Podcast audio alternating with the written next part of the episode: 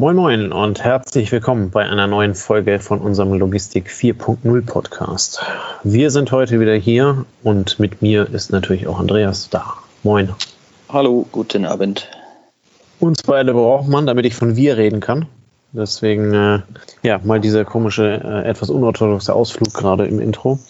Ähm, wir haben uns heute gedacht, wir machen mal die drei voll und äh, äh, sprechen mal die dritte, äh, die dritte Folge in Folge nicht über Corona, ähm, was immer noch sehr schwierig fällt.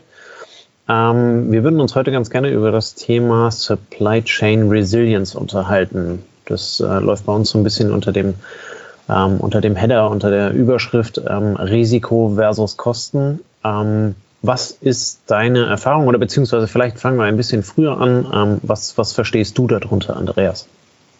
Ja, ich ich grätsch gleich mal rein in deine Behauptung, dass es eine Folge ohne Corona ist, weil ich glaube, wir würden nicht über die, diese Thematik reden, wenn es Corona nicht gegeben hätte. Okay, dann sprechen wir über eine Folge ohne Corona im Titel. Im Titel, genau. ähm, Supply Chain Resilience. Resilience heißt ja im Endeffekt die Widerstandsfähigkeit. Also wie gut komme ich, ähm, wenn ich jetzt als Person ähm, resilient wäre, widerstandsfähig wäre, wie gut komme ich mit Schicksalsschlägen, mit ähm, Unwägbarkeiten, mit ungeplanten ähm, Vorkommnissen zurecht. Und die Supply Chain Resilience, wie gesagt, ist kein uraltes Wort, soweit ich weiß, aber wird immer häufiger bemüht. Und die beschäftigt sich im Endeffekt mit dem Thema, wie gut kommt denn meine Supply Chain damit zurecht, dass Unwägbarkeiten auftreten, dass ungeplante Vorkommnisse auftreten und ähm, ja, basiert sozusagen auf einer Risikobewertung, indem ich nämlich einschätze, wie hoch ist die Wahrscheinlichkeit, dass ein, gewisse, ein gewisses Vorkommnis einen Teil meiner Supply Chain trifft. Und wie gehe ich dann ganz gewusst, bewusst und geplant mit diesem Risiko um, ohne die Kosten überzustrapazieren, sondern da auch wieder ein Gewicht, Gleichgewicht zu schaffen zwischen dem Risiko, das ich versuche zu vermeiden und den Kosten, die ich eingehe. So würde ich es definieren aus meiner Sicht. Ja. Äh, Im Deutschen ist es ja unter, dem, unter der Begrifflichkeit Resilienz ähm, bekannt ähm, oder beziehungsweise wird immer weiter nach vorne gespült und, und äh, ja, ist vielleicht jetzt demnächst auch so ein Buzzword. Ähm, wenn ich dich richtig verstehe und ähm, fürs, fürs allgemeine Verständnis ist äh, Supply Chain Resilience quasi die nennen wir das Krisenstandhaftigkeit oder Krisenanfälligkeit einer kompletten Supply Chain inklusive ihrer kompletten Auswirkungen. Habe ich das richtig verstanden? Ja, vermutlich ähm, die Fähigkeit, die Supply Chain am Laufen zu halten mit den mit verschiedenen Herausforderungen, die einem dabei begegnen können. Das kann sein, dass im Ursprungsland eines Lieferanten etwas passiert, womit du eigentlich sehr wenig rechnest. Es kann sein, dass es global Auswirkungen gibt. Es ist vielleicht auch der Ayayaya Jöckel oder so ähnlich, der Vulkan, der vor zwei, drei Jahren mal ausgebrochen so, ist ja. mhm. und der dann dazu geführt hat, dass der Flugverkehr ähm, nicht mehr ganz regulär lief. Und das hat wieder dazu geführt, dass auf einmal ähm, auch die Frachten per Land sehr teuer wurden, weil eben die Flugzeuge diese Fracht nicht mehr übernehmen konnten ähm, im europäischen Raum. Und ähm, da gibt es eine Vielzahl von Vorkommnissen. Wie gesagt, es kann ja auch sein, dass es mal politische Unruhen in einem Land gibt. Es kann ja auch sein, wie jetzt hat der Coronavirus, dass es einfach mal eine Bevölkerung ähm, aus der gesundheitsmäßigen Sicht trifft. Es kann sein, dass eine Finanzkrise eventuell Argentinien oder weltweit 2008, 2009 oder wer weiß, was noch kommt, ähm, uns strapaziert und einfach dafür sorgt, dass ein Glied in der Kette nicht mehr funktioniert. Und diese Resilienz hat vermutlich damit zu tun, dass man sich überlegt, entweder baue ich die Glieder der Kette sehr stark oder ich überlege mir auch ähm, Nebenwege, um eben meine Supply Chain am Laufen zu halten und meinen Kunden weiter bedienen zu können. Mhm. Ähm, dieses Thema Nebenwege finde ich ganz spannend. Das würde ich, würde ich dann halt eben, um doch dann nochmal, wie schon angekündigt, auf Corona zu sprechen, äh, sprechen zu kommen. Ähm, jetzt hat ja dieser Coronavirus und ähm, äh, speziell der Lockdown in den verschiedenen Staaten und auch bei uns in Deutschland dafür geführt, dass halt eben jede Menge Nebenwege ähm, gefunden wurden. Meinst du, das hat in seiner Bewertung irgendjemand ähm, auf dem Zettel gehabt? Oder ist das etwas, was sich jetzt quasi herausgebildet hat daraus, dass die eigentliche Supply Chain zwar standhaft äh, konzipiert war, aber das Risiko eines, eines Lockdowns ähm, nicht inkludiert hat? Also ich glaube, dass es wenig Firmen gegeben hat, die solch ein Szenario bei sich auf dem Schirm hatten. Wenn du anfängst, allein bei den Gesundheitsbehörden drüber nachzudenken, wenn du guckst, wie schwer es gerade fällt, ähm, den Amerikanern Nachschub an für eine solche Situation wichtigen Equipment zu bekommen, sei es die Masken, sei es ähm, irgendwelche Testkits, ähm, was auch immer. Wenn man auch hört, dass im Automotive-Bereich ähm, in China die Produktion wieder anlaufen sollte, teilweise, also kann ich jetzt nur so aus dem Bekanntenkreis mal sagen, ähm, und dann aber wieder eingestellt wurde, weil eben Zulieferteile vom Zulieferer oder weil Lieferteile, weil Bestandteile des Autos vom Zulieferer aus Europa gefehlt haben, weil eben dort der Lockdown noch anhielt und nicht produziert wurde, dann, ähm, ja, dann sieht es da vermutlich relativ düster aus. Diejenigen, die am schnellsten reagieren, sind vermutlich die Händler. Also wenn du ein Produkt hast, was du relativ gut vielleicht durch ein Alternativangebot ersetzen kannst, ähm, dann kannst du natürlich im Sourcing gucken, dass du Alternativen findest und da kann man mit Geld viel heilen. Bei einem Automotive-Zulieferer, der eine relativ enge Supply Chain sich die letzten Jahrzehnte irgendwo zurechtgelegt hat, der findet vielleicht keinen zweiten Lieferanten, der ihm die Frontblende seines Armaturenbretts besorgt oder der ihm den Außenspiegel in der gleichen Qualität innerhalb von x Wochen in gewissen Stückzahlen liefern kann.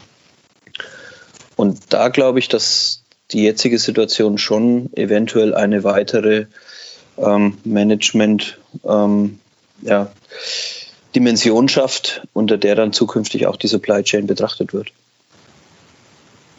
Ja. Ähm,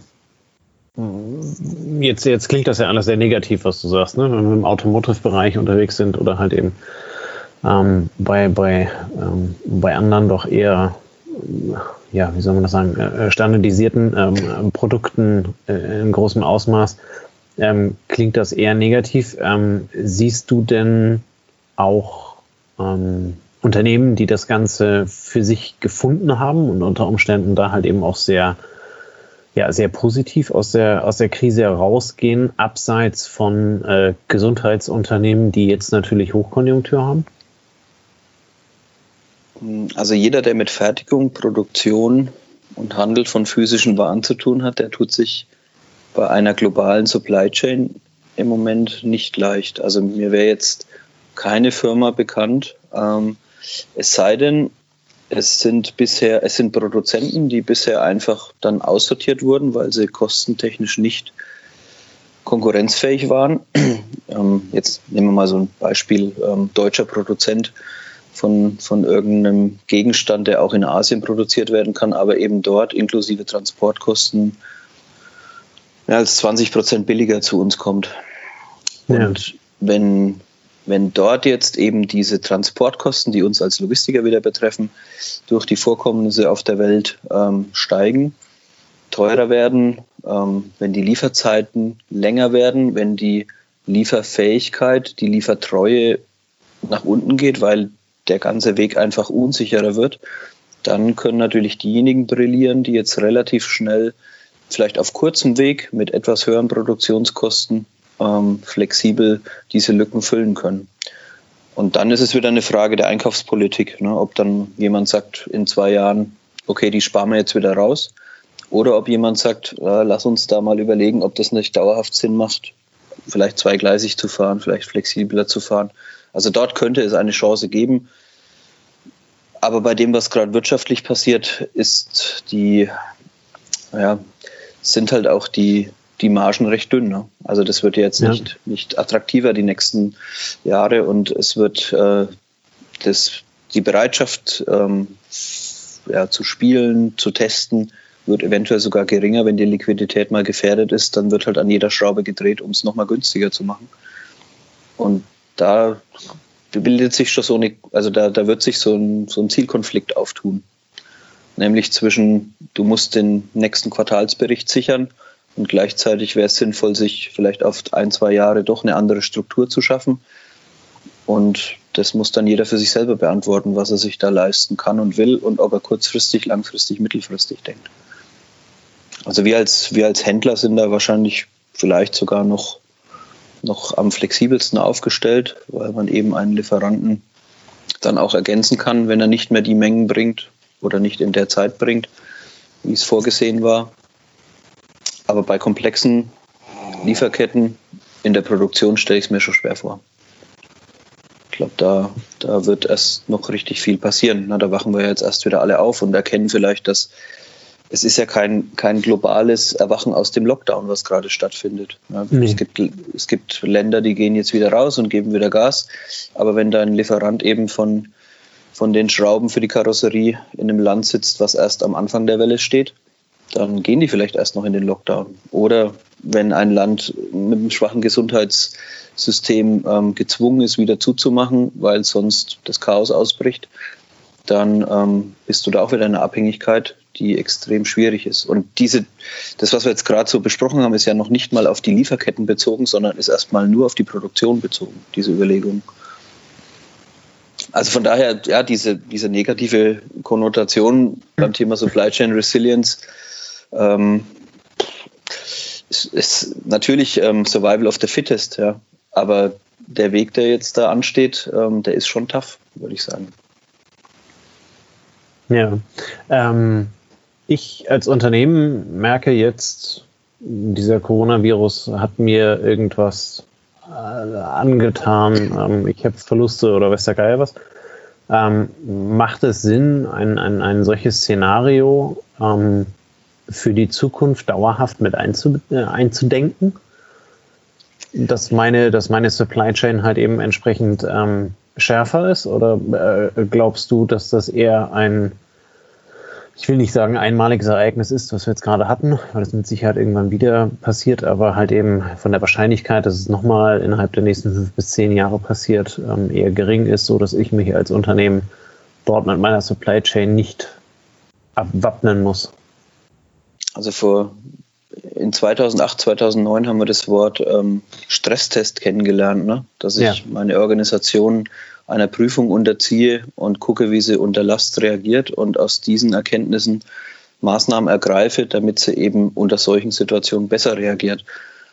Und ich glaube, das können wir schon mitnehmen. Ne? Ob du, ob's du jetzt hat, ähm, dich als Logistiker mit fünf Standorten darauf vorbereitest, dass einer ausfällt, weil dort Corona ausbricht, weil dort ein Feuer ausbricht, weil ein Wasserrohrbruch stattfindet, weil was weiß der Gott was, ne? weil sich 20 Leute vor die Einfahrt setzen und sagen, wir machen das Lager jetzt hier zu, wir, wir streiken, wir demonstrieren, ist ja vom Prinzip her eine ähnliche Herausforderung. Und sich da Gedanken zu machen, ähm, schadet sicher nicht, weil dann hast du was in der Schublade, was du rausziehen kannst. Und wenn es jetzt nicht Corona ist, aber du hast dir zu Corona Gedanken gemacht, aber du hast gewisse Überschneidungen dann in dem, was dir dann bevorsteht, dann kann ja auch dieses rausgezogene Pamphlet mit zehn Punkten dazu führen, dass acht Punkte trotzdem identisch sind zu der Herausforderung, die du damals durchgedacht hast.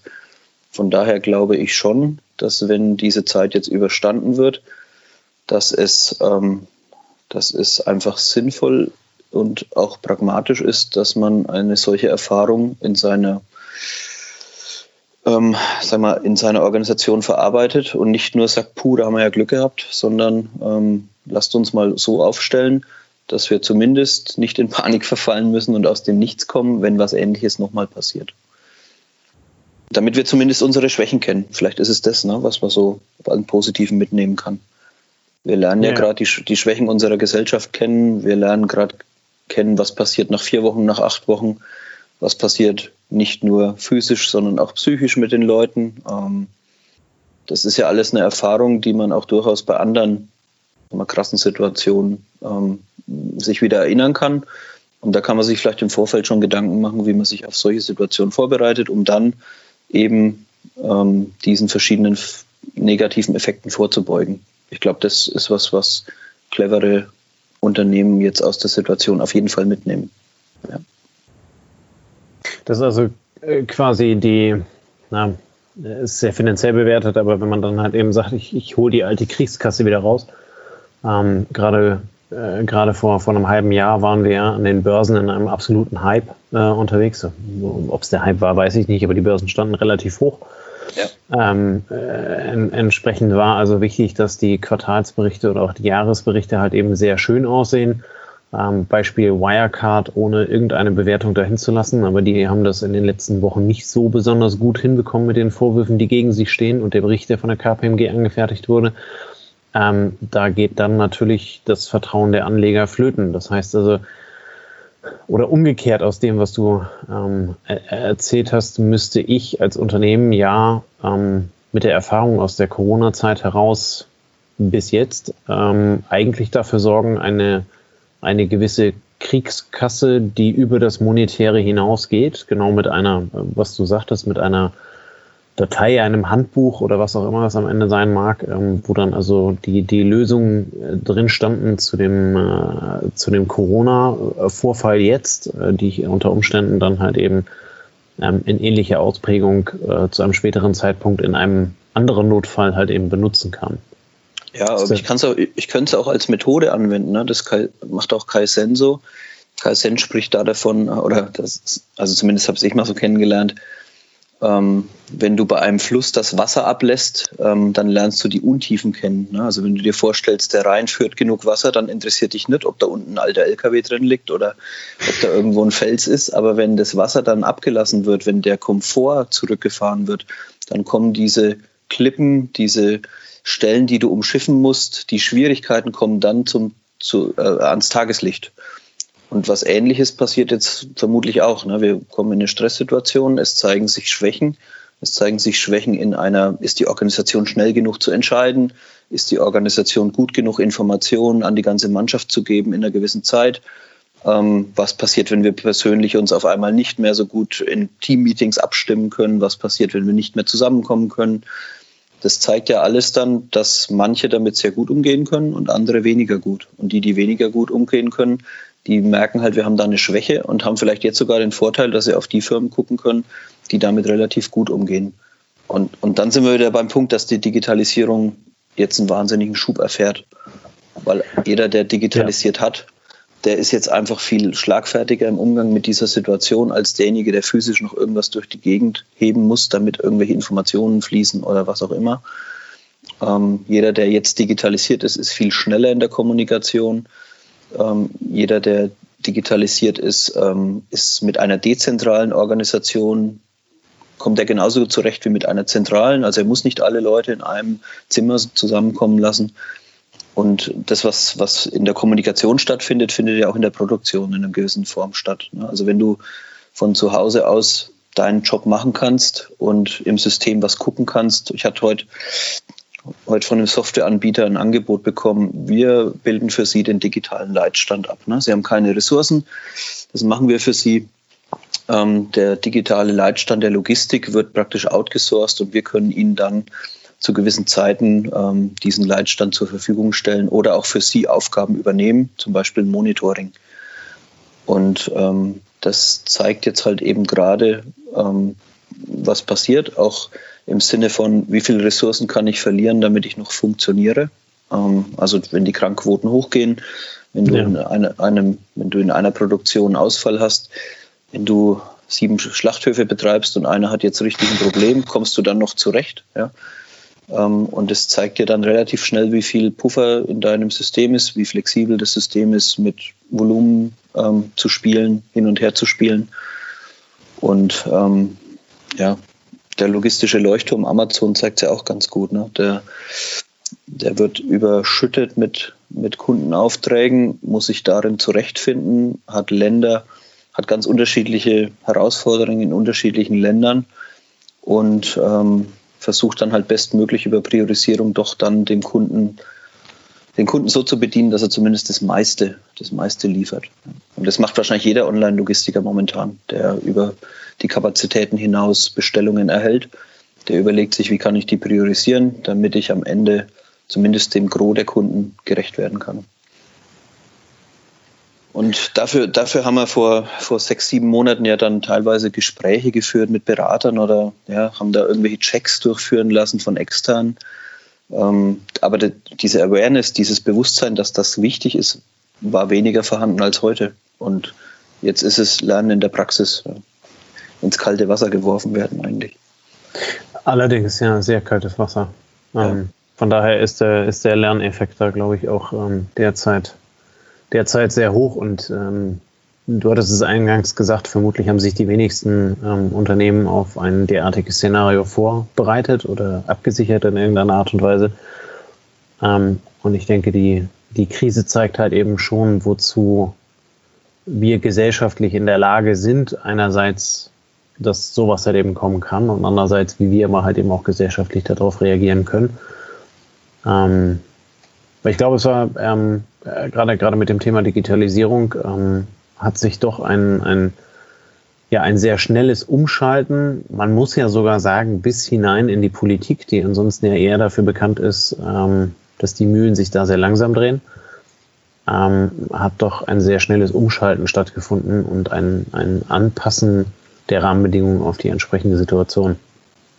Insofern kann man vermutlich sagen, das wird nicht nur die Supply Chain, das wird nicht nur Unternehmen ähm, betreffen, sondern es wird ja in letzter Konsequenz dann halt eben auch die Gesellschaft und die Politik betreffen, ähm, sich auf solche Ereignisse in der Zukunft vorzubereiten oder beziehungsweise eine gewisse Krisenfestigkeit ähm, herzustellen, weil jedes, neues, jedes neue Ereignis wird uns ja für andere Herausforderungen stellen, auf die wir dann aber unser, unser Handbuch äh, zu 80, 90 Prozent fertig haben und die letzten 10, 20 Prozent dann halt eben anpassen müssen. Ja. Und, und was vielleicht in Bezug auf die Supply Chain schon noch passiert ist, zumindest ist es spürbar, ähm, du, du hast mit dieser Herausforderung einen gemeinsamen Feind. Und wenn du vorher in der Supply Chain am Tisch an unterschiedlichen Seiten gesessen warst und hast einen Verteilungskonflikt ausgetragen, na, wer kriegt was, wer kriegt wie viel von der Wertschöpfung, dann ist es auf einmal eine Situation, wo alle auf der gleichen Seite vom Tisch sitzen und versuchen gemeinsam einen Plan zu entwickeln, wie sie denn mit allen, ähm, mit Blick auf alle, die beteiligt sind, da durch diese Situation durchkommen. Und äh, da kann man vielleicht nur hoffen, dass man da dieses Gemeinschaftsgefühl, wenn es denn entstanden ist, auch versucht, ähm, über diese Zeit hinaus hinzuhalten. Wobei da bin ich ein bisschen skeptisch, wenn, wenn die Kon Konjunkturaussichten und wenn das, was uns da vielleicht noch so ähm, die nächsten Monate und Jahre begleitet, dazu führt, dass es in Unternehmen dann eventuell dünn wird und dort ähm, die Daumenschrauben enger angedreht werden, damit man eben überlebt, dann ist auch wieder diese Bereitschaft zur Kooperation eventuell relativ schnell wieder weg. Aber Gut, da, da ist sich jeder selbst der Nächste, ne? Genau, aber in den ersten vier Wochen oder fünf Wochen war es eben so, dass vielleicht dann alle mit beschäftigt waren. Die Bereitschaft zu lernen war bei allen da, weil sie alle Interesse hatten zu lernen. Ähm, also man kann es jetzt vielleicht auch firmenintern mal beleuchten. Ne? Wie hat sich das Miteinander in dieser vor allem anfangs krassen Zeit ähm, verändert? Ähm, kann man sagen, Hierarchien sind vielleicht nicht so gelebt worden, wie sie vorher gelebt worden, weil das einfach zu lange gedauert hätte. Man hat schnelle Wege gesucht, man hat ähm, die Form fallen lassen. Die Form war weniger wichtig, es war einfach das Ergebnis wichtig. Ähm, und was zum Ergebnis geführt hat, war alles gut. Also ja, ähm, du kannst ja. alles weglassen, für einfach nur das Ergebnis herbei. Und das war vielleicht ein gutes Learning, ähm, was man, das kann man nicht immer praktizieren, ne, weil du nicht immer im Notfallmodus agieren kannst, sonst geht dir auch irgendwann die Basis flöten und du brauchst auch gewisse Standards, damit du am Ende nicht nur noch die Scherben zusammenkehren musst und nicht ständig einer, der hinterherräumt und so. Ähm, aber das ist vielleicht auch nochmal was, was, was der Supply Chain ganz gut tut wenn eben diese Herausforderung nicht darin besteht, dem Lieferanten noch was abzuknöpfen oder dem Kunden noch was abzuknöpfen, sondern die Herausforderung bestand jetzt hier darin, gemeinsam mit einer von außen gegebenen Situation zurechtzukommen. Und das ist praktisch Teambuilding ähm, ohne Kosten. Ja. Und über die Unternehmensgrenzen hinaus. Und über die, genau. Also wenn es um solche Supply Chain Themen wie in der Automotive-Bereich geht oder wenn es auch zwischen Händler und Lieferant um Situationen geht, wie man da durchkommt, dass am Ende der Verkauf stattfindet. Also dass auch alle ihren Job gut bestmöglich erledigen können, damit bei jedem auch wieder Geld ankommt. Dann ist es über, das, über die Firmengrenzen hinaus. Ja. Super. Ähm, vielen Dank für deine Erläuterung, äh, für deine vielen, vielen Beispiele, die du dazu gegeben hast. Ähm, ja, du setzt, du setzt ja immer die Impulse. Ne? Das ist ja nicht so, dass wir uns das vorher ja auf den Zettel schreiben und ähm, vielleicht ist es auch einfach nur die Diskussion darüber, ne? auch wenn man hier zuhört, vielleicht mit jemand anders mal drüber zu sprechen, ähm, ist vielleicht auch ein guter Impuls, ähm, da das für sich auch zu verarbeiten, was da passiert. Kann man vielleicht auch so sagen.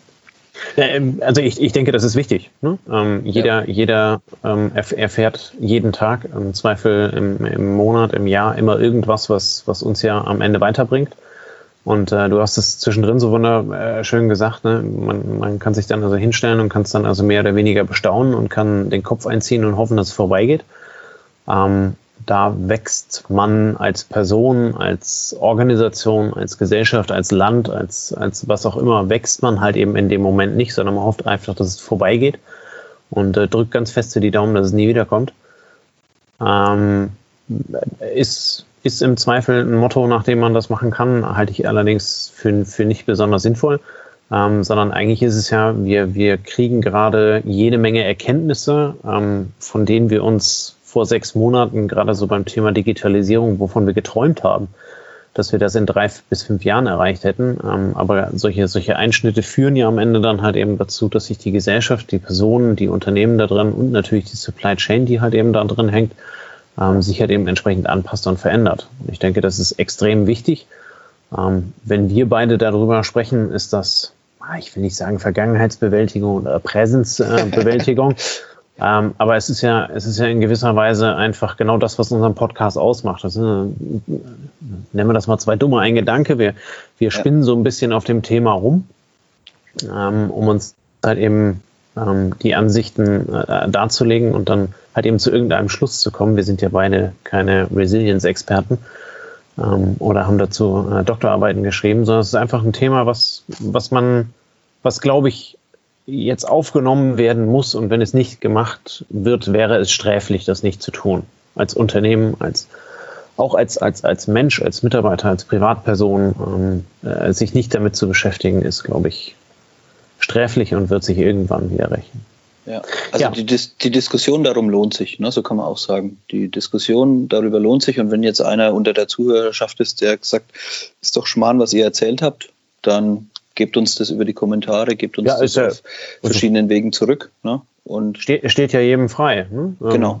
Das ist ja nur unsere persönliche Meinung. Ich würde es an der Stelle fast übertreiben und würde sagen, naja, Corona hat jetzt erstmal sehr viele Parallelen zu der klassischen Herdplatte, auf die ein Kind fasst. Ja. Ähm, das ist halt eben eine, eine Erfahrung, die ein Kind dann auch nur einmal macht, üblicherweise, und weiß halt eben, oh, da ist was. Ähm, das kannte ich bisher nicht und äh, vielleicht fasse ich in Zukunft da jetzt nicht mehr so drauf und bereitet sich halt eben drauf vor oder es fasst halt eben noch ein zweites und ein drittes Mal drauf. Ähm, äh, was dann unter Umständen mit der entsprechenden Konsequenz verbunden ist, dass es, keine Ahnung, Verbrennung x Grades hat oder halt eben vielleicht auch eine Narbe fürs Leben dann halt eben mitträgt. Ähm, und ich glaube, das Ganze kann man ja dann halt eben auch irgendwie mit sehr viel Alkohol unter Umständen übertragen auf die Corona-Situation. Aber es ist ja, es ist ja irgendwas, womit wir uns beschäftigen ähm, müssen, wenn wir in der Zukunft darauf vorbereitet sein wollen. Gut. Ähm, Nochmal vielen Dank für deine, äh, für deine Erläuterung. Ähm, ich denke, das ist ein, ein, ein Thema, was uns noch sehr lange begleiten wird, sehr abhängig davon, wie sich die nächsten Monate zu Corona-Zeiten entwickeln. Ähm, und ja, in diesem Sinne wünschen wir euch einen wunderschönen Abend, ähm, viel Spaß, ein, ein geruhsames Wochenende, eine starke neue Woche und äh, verabschieden uns. Bis dann. Ciao, ciao. Macht's gut.